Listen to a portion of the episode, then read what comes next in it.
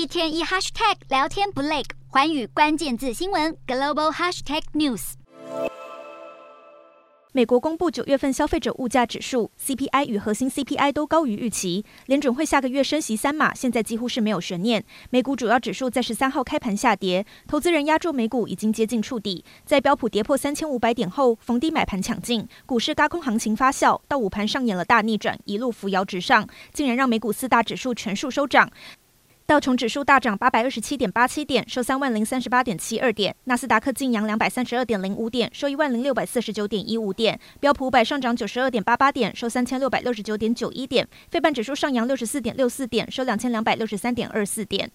欧洲股市方面，美国的高通膨数据也再度推动激进升息的预期，欧洲主要股市闻讯重挫，但随后同样反弹收高。欧洲三大股市也全面收涨，英国股市上扬二十四点一二点，收六千八百五十点二七点；德国股市上涨一百八十三点三二点，收一万两千三百五十五点五八点；法国股市上扬六十点七二点，收五千八百七十九点一九点。以上就是今天的欧美股动态。